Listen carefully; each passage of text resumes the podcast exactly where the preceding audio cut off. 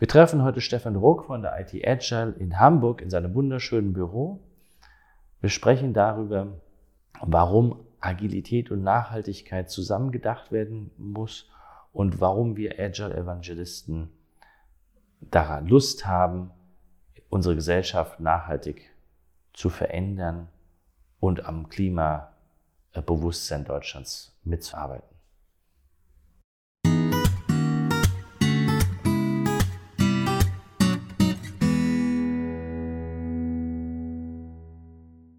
Hallo, hier ist Boris Gloger. Ich bin gerade bei der IT Agile, sitze in den wunderschönen äh, Büroräumen der IT Agile hier in Hamburg und mir gegenüber ist der Stefan Ruck, Gründer. Äh, bist Gründer, oder? Ja, bist Gründer von der IT Agile. Mitgründer. Mitgründer, Mitgründer von der IT Agile. Und ähm, ja, und wir wollten heute mal über das Thema, was hat Agilität mit Nachhaltigkeit zu tun?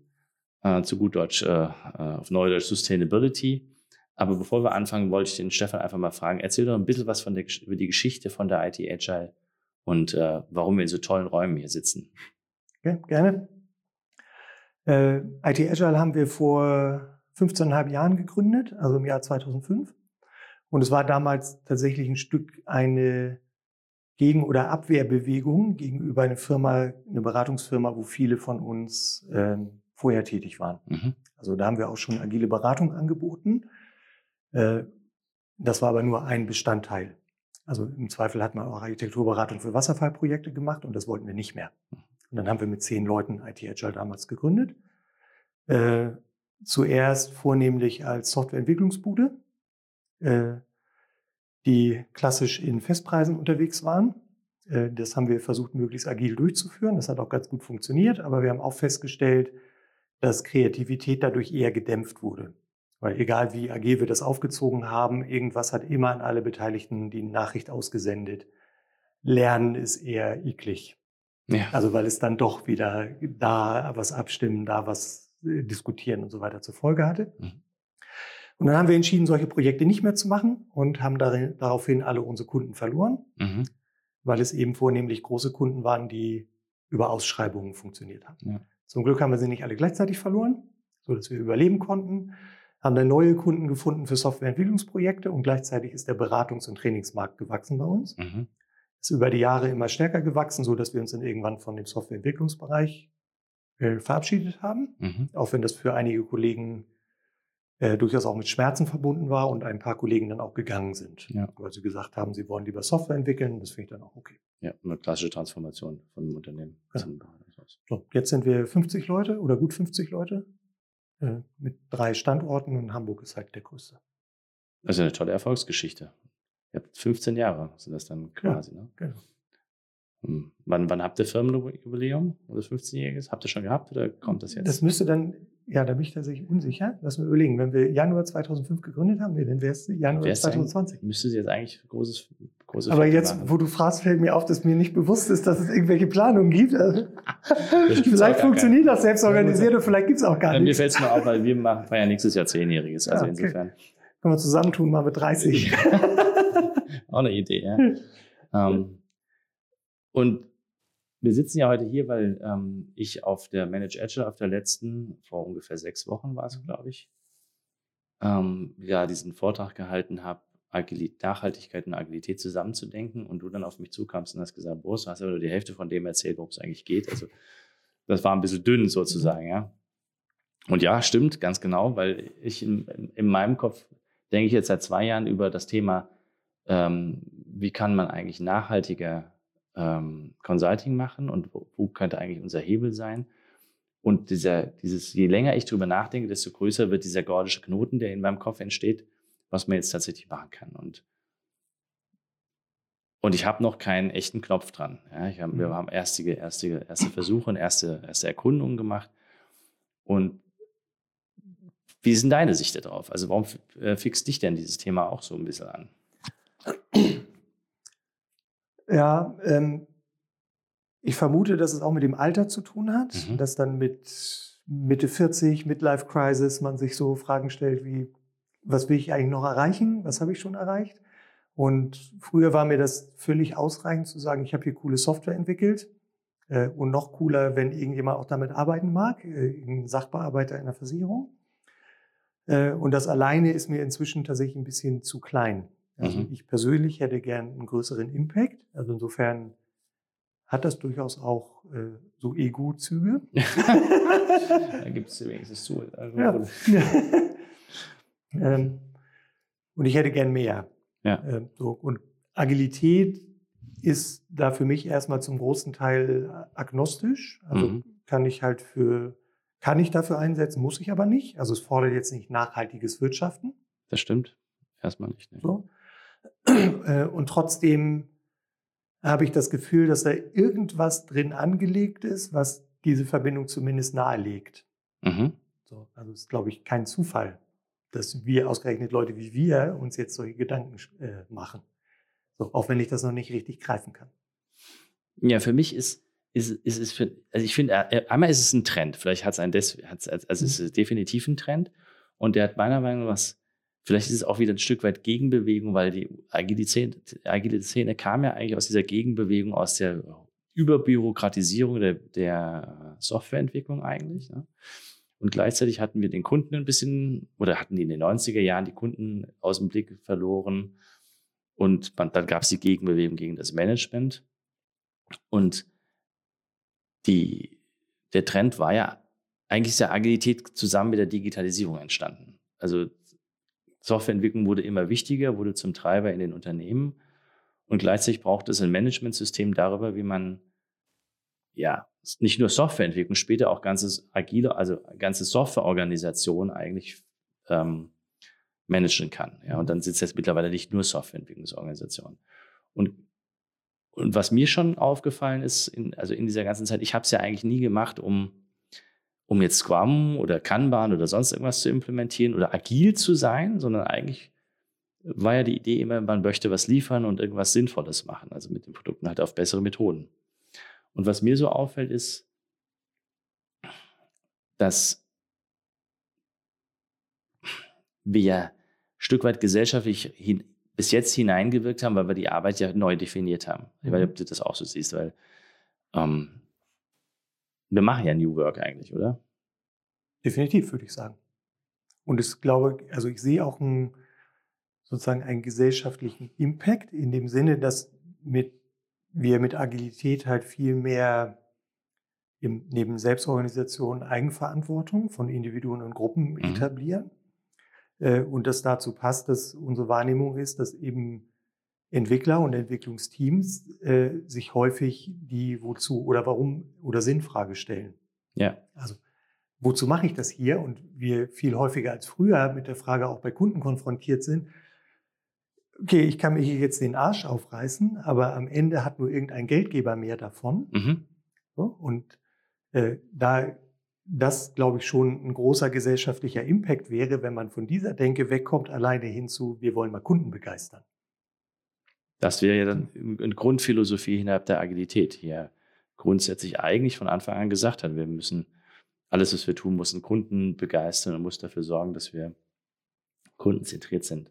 Was wir, wenn wir ehrlich gesagt haben, ja, das haben wir vorhin schon mal kurz besprochen im Vorgespräch, ein Stück weit, zumindest am Anfang aus den Augen verloren hatten oder nicht, also ist aus falsch, nicht so im Fokus hatten oder uns gar nicht auffiel.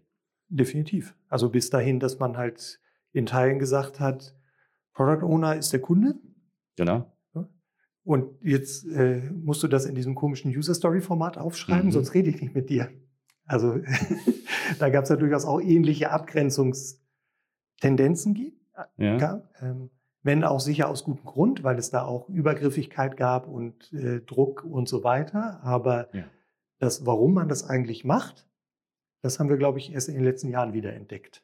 Genau, dass es am Ende ja darum geht, bessere Produkte oder Software zu entwickeln. Ja, und leider ist ja, wenn man in der Denke weiterbraucht, war die Abgrenzung jetzt so, wir erklären euch wieder mit Hilfe von User Stories, dass ihr erstmal Requirements definieren müsst. Also wir haben diese Genau. ganze unsägliche Diskussion darüber, wie man User Stories formuliert, obwohl das auch wieder nur ein Hilfsmittel darüber war, wie man eigentlich besser zusammenarbeiten wollte. Ja. Und dann hast du es, benutzt es dann doch wieder als, als Abgrenzungssystem oder als Verteidigungssystem dafür, dass ich erstmal nur das entwickeln kann, wenn du mir genau sagst, was ich entwickeln soll. Ja, das ist Genau, irgendwie, eigentlich vollkommen. Hast du noch eine andere Idee? Also aus, ich meine, ich glaube, es- ein wichtiger Aspekt in der Nachhaltigkeit ist, ist zu sehen, dass die Agilität eigentlich immer menschenzentriert war. Zumindest war das mhm. mein Antrieb. Also es ging immer darum zu, also glaube ich, oder? Also so arbeitet ihr ja auch. Also das ist das, was ich so wahrnehme. Es geht immer um Menschenfokus, Teamfokus, Leute mitnehmen, Kunden mitnehmen. Hast du uns auch gerade eben noch hier im Büro gezeigt, dass ihr sogar darüber nachdenkt, die eigenen Aspekte noch mehr den Kunden in die eigenen Prozesse mit einzubinden. Mhm. Ja, also sehe ich genauso und gleichzeitig sehe ich da auch ähm, in Teilen eine Überbetonung mhm. von, sagen wir, äh, Teamzufriedenheit.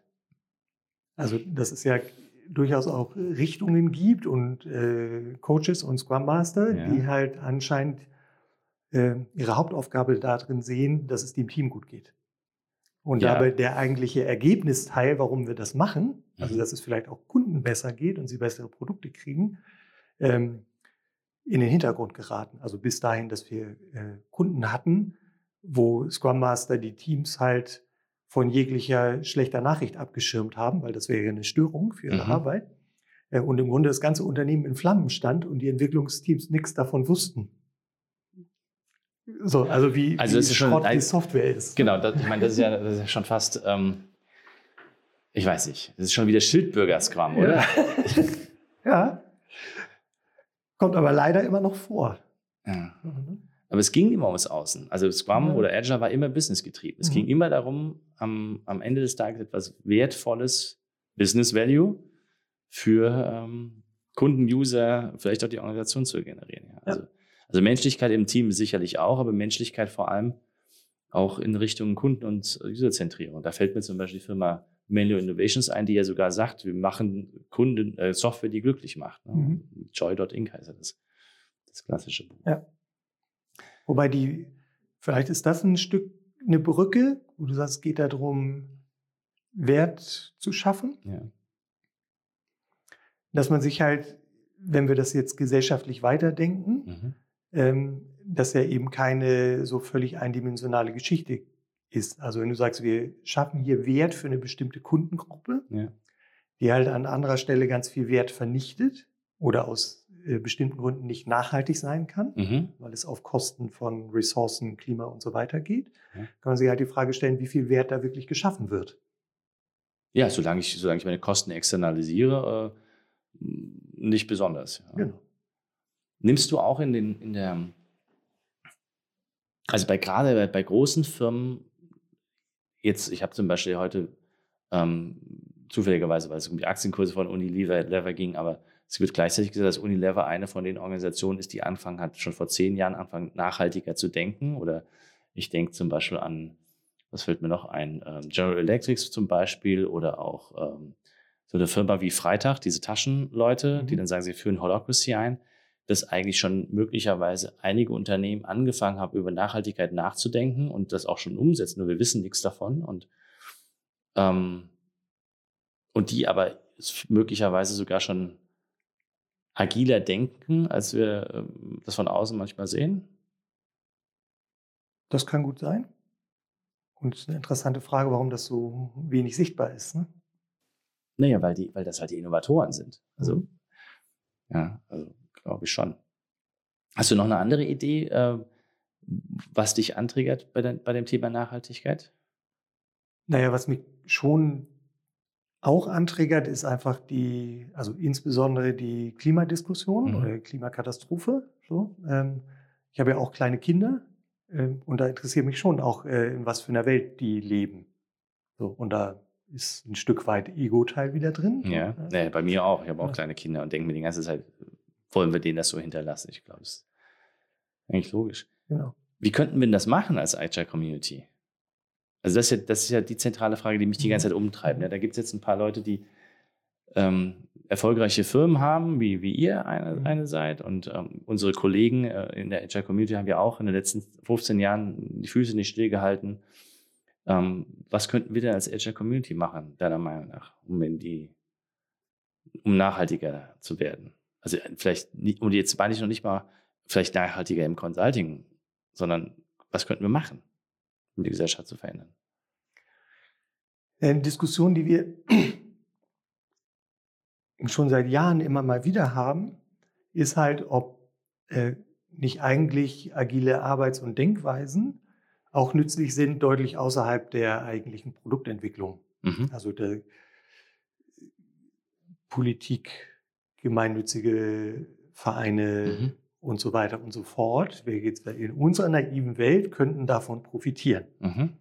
Ähm, Und ich glaube, eine Herausforderung, und wir haben versucht, Kontakt aufzunehmen, was gar nicht so einfach ist. Äh, Und dann noch schwerer ist, äh, Bereitschaft dafür zu finden, was zu tun. Und ich glaube, wir müssen da auch ein bisschen aufpassen, dass wir da nicht wieder in Anführungsstrichen in so eine Arroganzfalle fallen. Also wir haben damals mit der Fachseite gesagt, hier, wir haben was total Geiles mit Agil, Mhm. müsst ihr auch machen, machen wir diese User Stories. So, und da, so funktioniert Ja, das stimmt. nicht. So, das heißt, wenn wir jetzt an die Politik gehen und sagen, was ihr macht, ist alles scheiße, wir wissen, wie es richtig geht, das ist halt auch Bullshit. Also dazu haben wir viel zu wenig Erfahrung von Politik. So, also wir, wir können Ja. vielleicht ein Angebot machen, aber am Ende müssten wir gemeinsam rausfinden, wie das geht. Also welchen Anteil können wir beisteuern und welchen Anteil haben wir auch noch zu lernen. Ja, ich glaube, das ist, das ist immer eine gute Haltung. Also zu sagen, äh, man schätzt mal das Kunden- oder das politische System wert und sagt, ihr habt ja nicht nur Blödsinn gemacht. Ich meine, das Ja. schon mal, das hilft eigentlich, glaube ich, immer. Und doch hm, hast du vielleicht eine, hast du eine Idee, was man machen könnte? Also ich, ich finde immer, man kann auf dieser sehr abstrakten Ebene über Dinge nachdenken oder man hat trotzdem eine Idee. Also es ist ja Mhm. nicht so, dass man sagt, ja, das stimmt. Also ich mache das mal mit, mit euch gemeinsam und trotzdem haben wir doch aus unserer Haltung in der Regel trotzdem eine Idee, oder? Also kreativ genug sind wir ja dazu. Ja. Das könnte man in Hamburg machen oder so. Hamburg weiß ich gar nicht so genau. Okay, Und sondern? ich muss auch zugeben, ich wohne nicht in Hamburg, sondern im Vorort, deswegen Ah, bin okay. ich vielleicht gar nicht so nah dran. Äh, was, glaube ich, schon von der Denkweise zumindest befruchten kann, ähm, ist dieses, ähm, also ist im Grunde Inspect and Adapt. Ne? Ja. Also Politik stellt sich ja häufig hin und sagt, wir haben hier ein Problem, jetzt machen wir eine Lösung und dann wird es halt durchgezogen bis zum Ende. Mhm. Und es ist halt mit einem wahnsinnigen Gesichtsverlust im Grunde verbunden, irgendwann nach einem halben Jahr oder Jahr festzustellen, das passt gar nicht so gut, das müssen wir Mhm. anpassen. Mhm. Und skurrilerweise hat, gab es ein Spiegel-Interview mal mit ähm, Gerhard Schröder, Mhm. das ist auch schon zehn Jahre oder knapp zehn Jahre her, äh, wo der im Grunde genau das gesagt hat.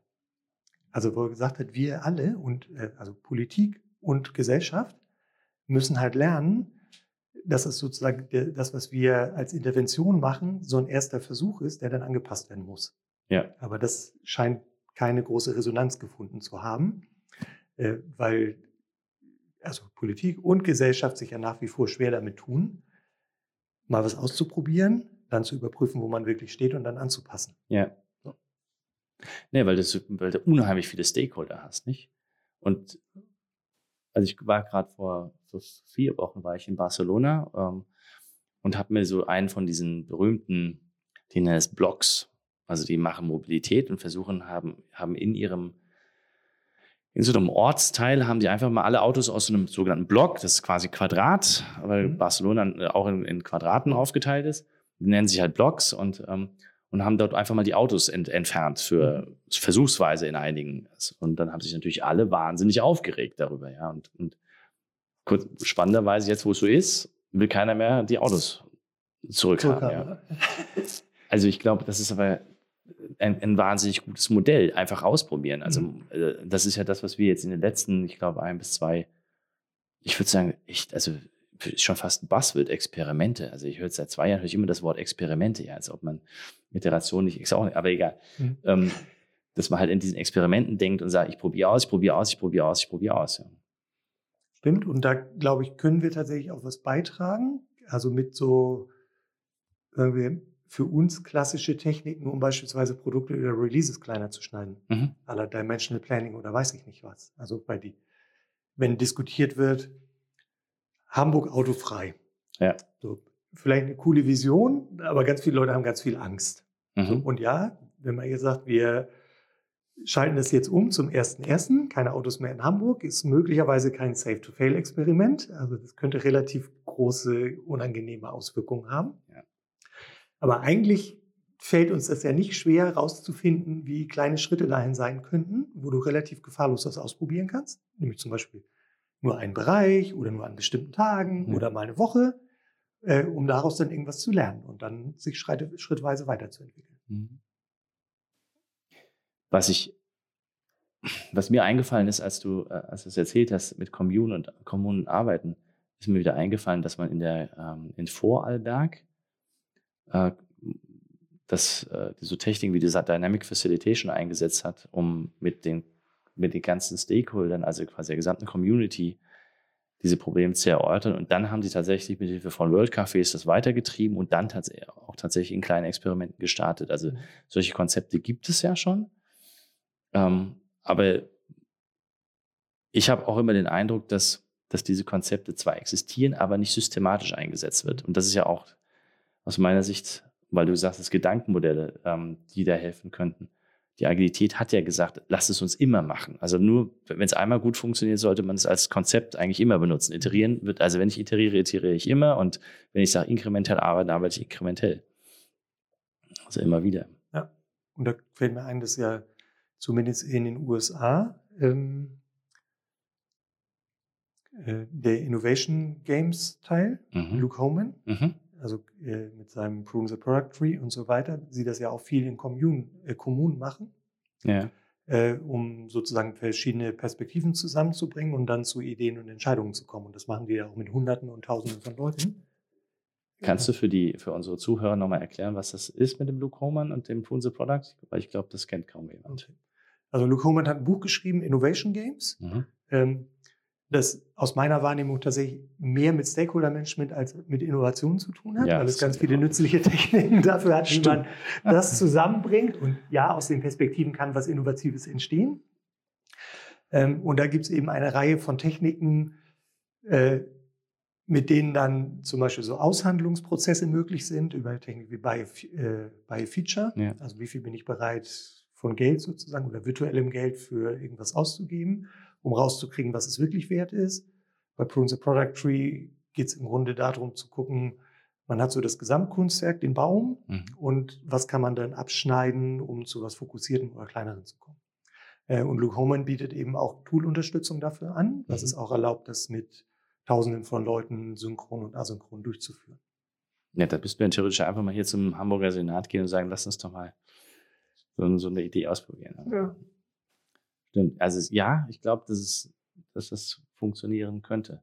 Hast du einen Fokus, wo du dich in deiner, in, also angenommen, jetzt würde irgendjemand anrufen und sagen, du hast alles Geld der Welt, ähm, darfst dich austoben, ja, also darfst deine gesamte Consulting-Zeit da aus, äh, ist alles bezahlt, wo du sagen würdest, da würdest du dich im Thema Nachhaltigkeit am liebsten engagieren? Also im Moment wäre definitiv mein Fokus äh, bei dem Klimathema. Mhm. So, und andere Sachen sind auch wichtiger für mich erstmal tatsächlich untergeordnet, weil ich glaube, das andere ist so drängend, ja. äh, dass der Rest dann auch nichts nützt, wenn wir das ohne, äh, wenn wir das hinkriegen, ohne an dem Klimathema besser zu werden. Hättest du Lieblingskunden, an dem du oder mit dem du am liebsten arbeiten würdest? Lieblingskunden? Also in dem Thema, in dem Gebiet? Weil das ist ja genau mein, auch, auch mein, mein Punkt. Also, wo setzt man an? Also einfach nur zu sagen, zum Beispiel Klima. Ja, was heißt denn das jetzt? Mhm. Also und also nimmt man jetzt Kraftwerke oder, oder versucht man die Energieversorgung einer Stadt zu verbessern oder versucht man alle Autos, keine Ahnung, auf E-Mobilität umzustellen oder, oder, oder? Das ist eine interessante Frage, weil ich, als du gesagt hast, ist mein, was mein Lieblingskunde, ich war mhm. gedanklich noch bei äh, Politik. Mhm. Ja, und äh, jetzt, wo du das gefragt hast, bin ich gar nicht sicher, ob das wirklich der größte Hebel wäre. Mhm. So, also ja, äh, die können da Constraints gestalten, äh, die sehr schnell zu einer Verbesserung führen würden, aus meiner Sicht. Äh, es fühlt sich aber sehr schwer an, also äh, das zu erreichen. Möglicherweise ist es skurrilerweise am Ende viel einfacher, ähm, irgendwelche Konzerne dazu zu kriegen, ihr Verhalten zu ändern und dadurch einen Vorbildeffekt oder einen mhm. Pull-Effekt auf den Markt zu erzeugen. So, also ich meine, ähm, Tesla mit Elon Musk, mhm. Also egal, ob sie auf Dauer bestehen bleiben oder nicht, wenn halt nachhaltig das verändert haben, wo, was man sich vorstellen kann, wie Autos funktionieren. Ja. So, ohne die, glaube ich, würden die meisten anderen Autohersteller nicht darüber nachdenken, Elektroautos herzustellen. Ja, ich habe, ich hab, war, äh, war vor, der, vor zwei Wochen in Silicon Valley, habe dort einen, einen, einen von diesen Superinvestoren getroffen, die äh, von Capricorn Investment mhm. und die finanzieren unter anderem momentan einen, einen Start-up, der macht äh, Saildrohnen, also Segeldrohnen. Das sind so Schiffe, ungefähr drei Meter lang, oder war es vier Meter, mit einem Segelschiff. Also es ist ein Segelschiff, das mhm. fährt, fährt völlig automatisch auf, also Selbstdriving, ne, fährt völlig automatisch über die Weltmeere. Und die können jetzt, ähm, haben da Sensoren an Bord und können quasi die Wassergüte und Wetterdaten und was weiß ich nicht alles sehen, so nah äh, messen. Und die sagen, und die finanzieren das unter anderem deswegen, weil es das erste Mal in der Menschheitsgeschichte möglich sein wird, mit, dieser, mit diesen Segeldrohnen tatsächlich die gesamten Weltmeere zu vermessen. Und äh, die haben erst und die haben auch erzählt, es sind erst 15 Prozent der Weltmeere überhaupt vermessen. Mhm. Das waren so Zahlen, wo ich gedacht habe, das kann ja nicht sein. Also, meine, Entschuldigung, weil, also 15 Prozent und, und unter anderem sagen die halt, wenn man da ähm, philanthropisch dran gehen würde, dann hätte man gar nicht genug Kapital, um jetzt genug Segelschiffe von diesen Dingern da zu bauen, ja. Aber wenn du da als Business dran gehst, dann bist du in der Lage, das zu skalieren und das Business ist, sieht folgendermaßen aus: so eines von so einem Forschungsschiff ungefähr produziert ungefähr 1,2 Milliarden Euro Umsatz. Und so eine Segeltrone kostet im Schnitt, keine Ahnung, 5 Millionen. Hm. Das heißt, du kannst also mit Hilfe eines Businesskonzeptes gesagt, da kann man die Welt schneller verbessern und, ähm, und umgestalten, als wenn man da auf irgendwelche philanthropischen Strömungen wartet. Ja. Und das ist so eine Beobachtung, die ich in den letzten zwei Jahren gemacht habe dass wir möglicherweise mit der Agilität, und da würde dann unser Hebel wieder reinkommen, zu sagen, können mit der Agilität möglicherweise Businesses dabei helfen, schneller nachhaltige Lösungen zu bauen als ähm, ohne Agilität. Mhm. Das wäre so meine, so meine Idee dazu. Ähm, macht ihr schon konkret was im, im, Thema Nachhaltigkeit? Also hast du schon irgendwas ausprobiert? Ähm, mit irgendwelchen Verbänden zu arbeiten oder mit Kunden oder sonst irgendwie in die Richtung? Tatsächlich nicht so fürchterlich viel. Also wir haben das in Teilen gemacht und dann äh, pro bono, mhm. also ohne Bezahlung. Mhm. Äh, zum Teil so ein bisschen Beratung und zum Teil nehmen wir äh, Leute aus gemeinnützigen Organisationen äh, als kostenlose Schulungsteilnehmer mit in ja. zum Beispiel unsere Zertifizierungsschulung. Ich würde mir wünschen und ich weiß, dass wir damals, als die als wir den hohen Flüchtlingsandrang hatten, mhm. so, und da diese ganzen logistischen Probleme da waren, da äh, versucht haben zu unterstützen. Mhm. Ähm, da hatten wir tatsächlich Schwierigkeiten, überhaupt passende, an passende Ansprechpartner ranzukommen. Ja. Und ich kann das erstmal total nachvollziehen. Ne? Also wenn du jetzt verantwortlich bist für so ein Logistikzentrum, ja. um das ganze Zeug zu verteilen, dann hast du damit Fulltime zu tun und jetzt kommt irgend so ein Freak an und sagt, ich habe eine Idee, wie das besser ja, geht.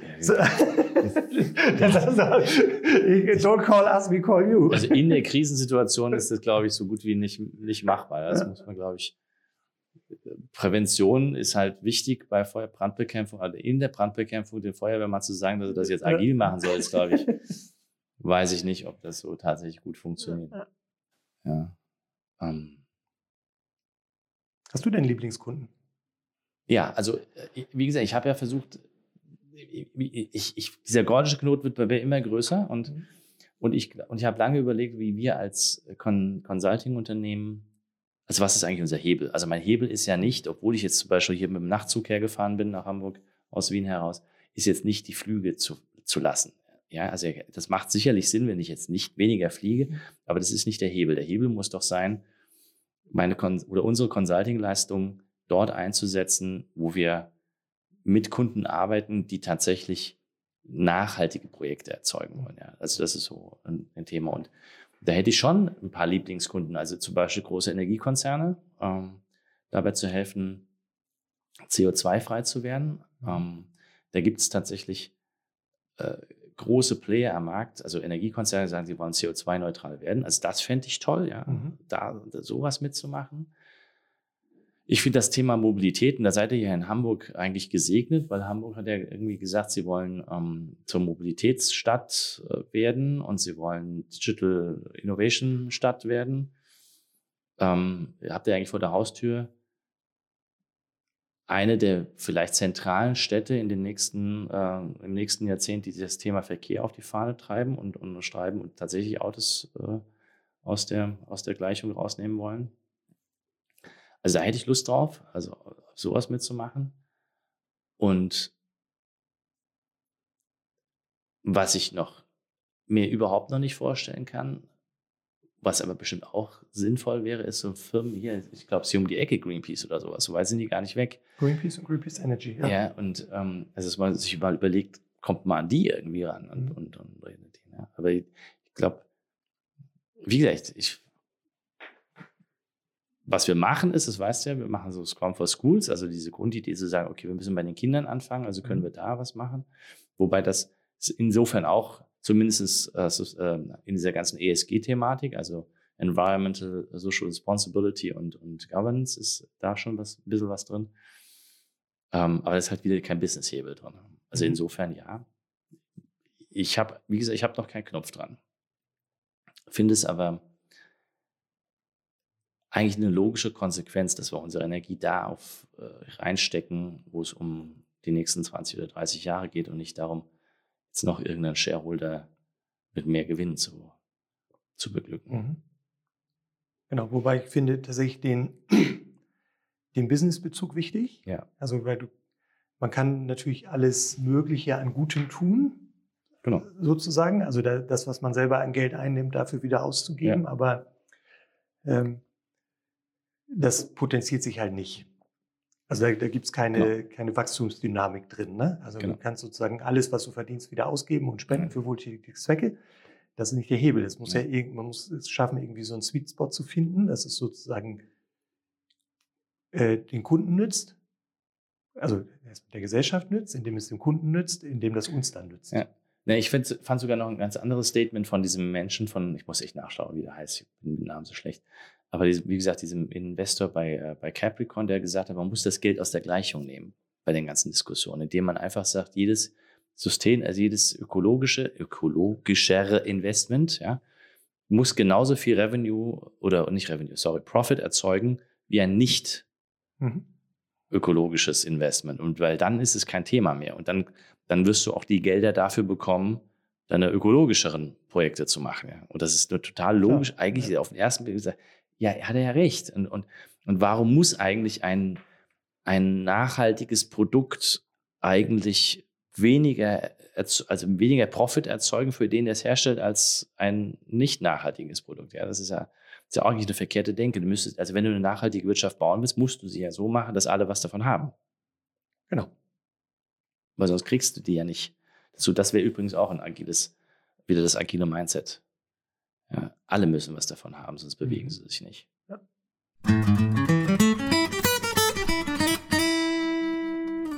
Neben dem Thema, sich zertifizieren zu lassen äh, in Sustainable Development, kann man auch nochmal ganz anders an das Thema herangehen und herausarbeiten, was macht eigentlich ein Wirtschaften aus und wofür wirtschaften wir? Und da gibt es eine These von Christian Felber, dass unter anderem unser Grundgesetz sagt, dass, es, dass das Wirtschaften immer dem Gemeinwohl dienen soll. Und das wäre in allen Verfassungen, in allen Grundgesetzen so. Ich habe das noch nicht nachgeprüft. Äh, ich glaube dem das jetzt mal. Falls ihr da mehr wissen wollt zum Thema Gemeinwohlökonomie, empfehle ich euch das Buch von Christian Felber, Gemeinwohlökonomie. Das findet ihr entweder auf christian-felber.at äh, slash Bücher oder ihr schaut einfach mal bei Amazon nach, Christian Felber Gemeinwohlökonomie. Und da gibt es noch eine ganze Reihe von anderen Ideen und Buchvorschlägen, die ich euch im Laufe der nächsten äh, Podcasts ähm, anempfehlen werde, beziehungsweise werde ich eine Literaturliste bei mir auf meinem Insights-Blog mache, machen. Und da werden wir dann über diese Bücher nochmal ausführlicher reden, beziehungsweise ausführlichere Zusammenfassungen dorthin schreiben. Das dauert aber noch eine Weile soweit, wenn ihr es nicht abwarten könnt, dann geht einfach äh, auf die Webseite von Christian Felber und lest mal das Buch. Ein ganz interessanter, spannender Ansatz. Gemeinwohlökonomie.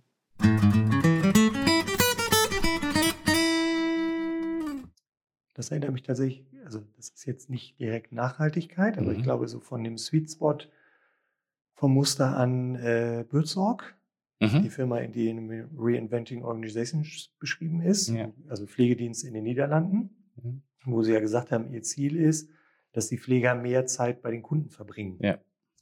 So, und sich dann rausstellt, ähm, dass sie das zu den gleichen Kosten machen können, weil sie Verwaltungsoverhead abbauen. Ja.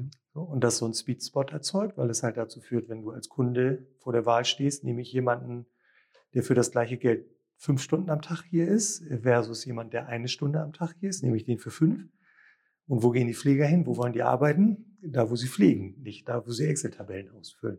Und da gibt es ja so einen Sweet Spot. Ne? Ja. Also es wird für die Kunden geiler und gleichzeitig für, für das Unternehmen. Ja. Und ich glaube, nach solchen Dynamiken muss man halt suchen. Ne?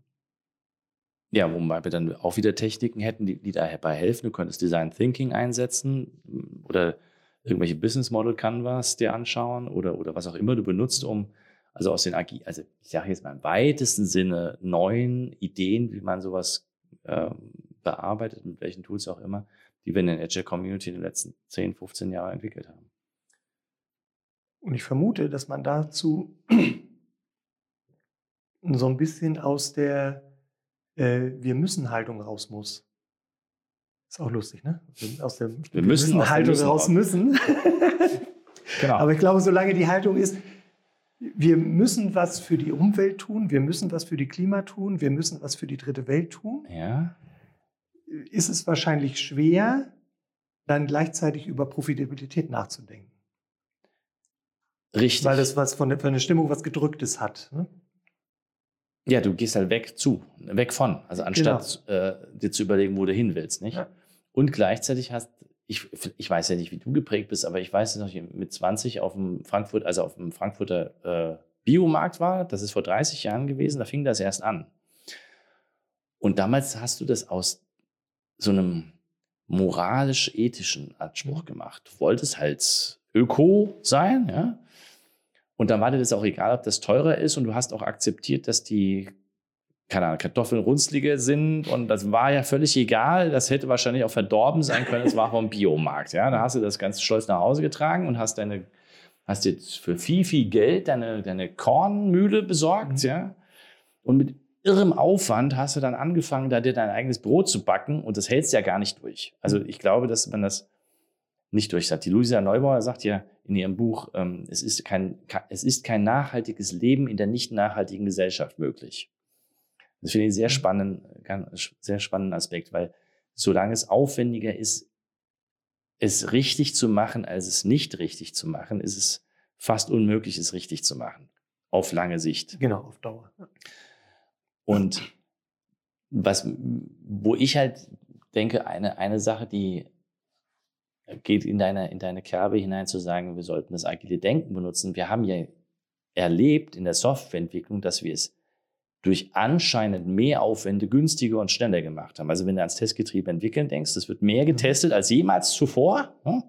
als wir jemals in den 90er Jahren getestet haben. Ja? Und, und, und bauen aber viel robustere Software, ja? genauso wie allen, bei allen Produkten. Also du machst eigentlich indem, indem du wenig, also viel mehr vom Gleichen machst und iterierst, sagst du, gehst eigentlich hin und nimmst das, nimmst das Problem eigentlich weg durch eine völlig andere Herangehensweise. Mhm. Diese, das hat gerade noch was bei mir getriggert, was vielleicht auch da noch Hoffnung machen kann, dass wir im Grunde, als, als wir angefangen haben mit Agilität, mhm. äh, sind wir belächelt worden.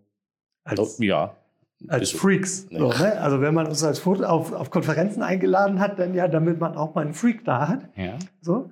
Ähm, und wer hätte damals gedacht, dass man in 20 Jahren so weit kommt, dass im Grunde die ganze Industrie oder fast die ganze Industrie auf links gekrempelt ist ja, klar. und sich keiner mehr die Frage stellt, ob Agilität der richtige Weg ist, sondern nur die Frage ist, wie kriegen wir den Scheiß bei uns zum Laufen. Also wenn du ehrlich bist, ich war auf der allerersten Agile Development Konferenz 2003 in, in Salt Lake City. Ja.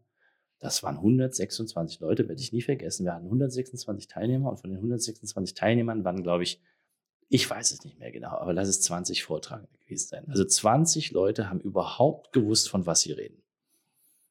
Da ist schon ein bisschen was gelogen. Ja? Ja, ja. Die, Fra die, die Frage, die ich mir halt jetzt immer stelle, ist, ist genau das. Schaffen wir das nochmal? Also, weil ich weiß nicht, wie dir es geht. Ähm, jetzt werden ja auch einige Leute wieder sagen, die zuhören, jetzt spinnt er wieder, der Glore, aber es ist ja fast ausgelutscht, das Thema äh, Methoden und Tools und Customer Centricity und was weiß ich nicht alles. Also wir müssen, ich glaube, wir, wir müssen uns was Neues einfallen lassen, damit es wieder spannend werden soll. Glaube ich. Also, und ich, ich habe auch bei, bei dir den Eindruck, dass, dass, dass, dass da der Kitzel ist. Also nochmal was, wie du sagst, wir, haben, wir sind damals belächelt worden, vielleicht werden wir wieder belächelt. Ja. Jetzt müssten wir es noch schaffen, dass wir vielleicht an den Fridays for, for Future Menschen andocken können und irgendwie unsere Erfahrung im Sinne von, wie macht man denn den Change jetzt? Weil das ist ja uns ist ja gelungen, nicht? Wir haben, ein Stück weit haben wir gesellschaftlichen Change erreicht. Ja. Und ich glaube am Ende ja dadurch, dass genau diese wieder die Verbindung zu dem Business und Geschäftswert hergestellt wurde. Ich glaube, das wäre ja nicht passiert, wenn wir uns äh, sozusagen mit so einer Feelgood-Mentalität hingestellt hätten und gesagt haben, es ist aber wichtig, dass es den, den Teammitgliedern gut genau. geht. Also wir coachen so, das hätte die sich Teams, ja, hm, genau, damit die, ja. Ähm, da ist der Business-Nutzen nicht da und dann gibt es vielleicht so ein paar, die das interessant finden und auch ein paar Unternehmen, die sagen, das ist uns wichtig, aber das hätte ja niemals dazu geführt, dass es in der breiten Industrie angewendet wird, weil es erstmal per se keinen Business-Nutzen hat. Ja. Also es hat sich ja verbreitet, weil es für die meisten Unternehmen Vorteil hat. Ja, dann würde sich der Kreis schließen, was dieser Milliardär sagt. Er sagt, es muss einen Business-Nutzen Genau. erzeugen. Und das ist völlig in Ordnung, weil die er ist der festen Überzeugung, dass nur große Konzerne und Organisationen oder auch Startups, die zu großen Konzernen Unicorns werden, deswegen heißt die Unicorn, ähm, nur die können es drehen. Müssen wir doch mit denen arbeiten, Mit den Konzernen. mit den Konzernen. Ich persönlich nicht so einen Stress mit. Ich, ich an sich auch. Ich habe sogar einen Anzug zu Hause. Echt? Ja. Du bist Glaub- sogar im Anzug hier. Ich bin sogar im Anzug da, ja, genau. Ja. Ja, vielleicht lassen wir es für heute soweit. ja. Und was ich hoffe, ist, dass es uns gelingt, einen Vortrag zusammenzuhalten zu Genau. diesem Thema. Das war ja der Impuls damals. Genau. Und dass wir mit Hilfe von solchen, von diesem Podcast jetzt auch ein Stück weit das Thema eingrenzen können. Vielen Dank für deine Zeit. Ja, gerne. Cool, dass du hier warst. Gerne. Danke fürs Einladen.